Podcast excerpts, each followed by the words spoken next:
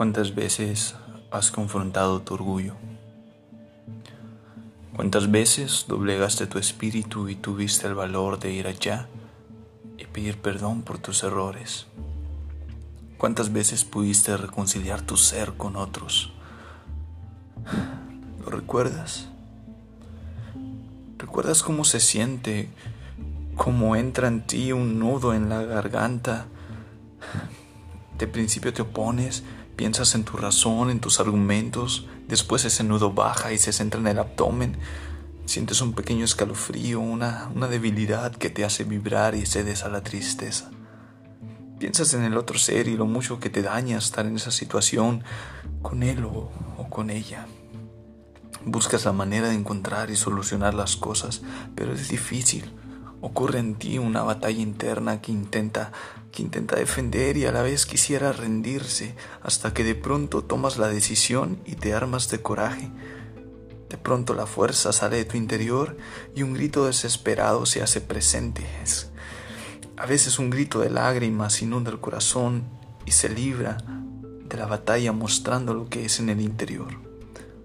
Las palabras adecuadas salen y rompen el odio, el enojo o la molestia existente.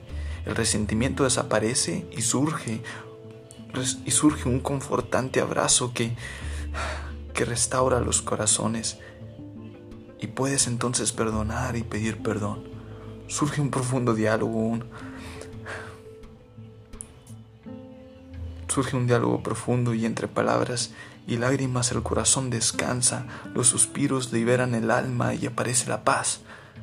Es hermoso, es hermoso cuando la reconciliación llega, cuando la madurez de ambos seres decide crear un acuerdo. Pero, pero, pero ¿cuántas veces tuviste esa batalla en tu interior? ¿Cuántas veces has hecho la paz contigo mismo? ¿Cuántas veces peleaste con tu mente y venciste la ira que te culpa, el remordimiento que te ataca, la tristeza y la depresión que te persiguen durante las noches? ¿Cuántas veces has luchado con la autoestima que lastima tu corazón?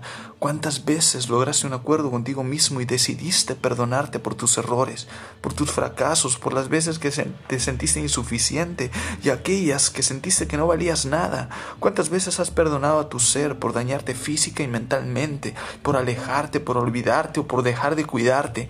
¿Cuántas veces has perdonado a tu ser por ignorarlo y dejarlo hasta lo último, por dejar de crecer, por las veces que tu misma ignorancia te hundía, por las veces que te obligaste a odiar, que te ocultaste en las apariencias o que simplemente te dejaste caer en los engaños?